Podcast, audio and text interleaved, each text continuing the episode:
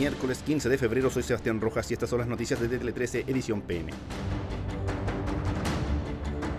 Toque de queda. La ministra del Interior, Carolina Doa, reconoció que la situación por los incendios forestales presenta una pequeña mejoría, pero también señaló que las reuniones de coordinación se ha pedido a las Fuerzas Armadas que evalúen la posibilidad de expandir el toque de queda en localidades que sea necesario. En esa línea señaló que se vienen días difíciles para las regiones metropolitana, Maule, Ñuble, Biobío y la Araucanía, y que la restricción se podría expandir si los pronósticos nos hacen pensar que es necesario. Bono Marzo. Este miércoles se comenzó a entregar el monto de 59 mil pesos correspondientes al aporte familiar permanente, también conocido como Bono Marzo. Cabe recordar que hace unas semanas el gobierno anunció su intención de duplicar este beneficio, llegando a poco menos de 120 mil pesos, pero para esto hay un proyecto de ley que actualmente está en tramitación.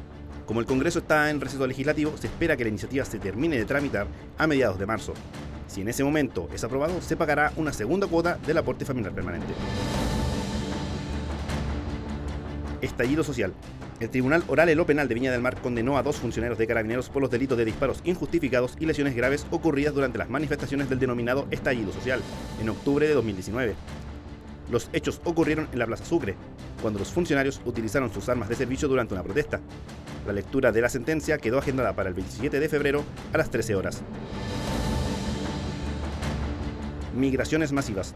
La Organización de Naciones Unidas advirtió sobre la posibilidad de que el aumento del nivel del mar, provocado por el calentamiento global, provoque un éxodo de proporciones bíblicas y urgió a sus países miembros a llenar vacíos legales respecto a los refugiados. La ONU dijo que las megaciudades de todo el mundo sufrirán este impacto e incluyó Santiago en la lista junto a otras como Buenos Aires, Nueva York, Bombay y El Cairo.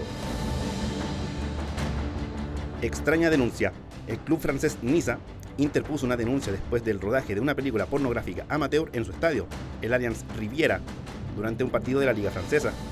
La información fue ratificada por la policía local y según la información disponible, el registro se publicó en internet y en él la protagonista asegura que la escena fue filmada en pleno partido del Niza. Con esta información damos cierre este boletín de noticias. Recuerda que siempre hay más en nuestro sitio web t13.cl.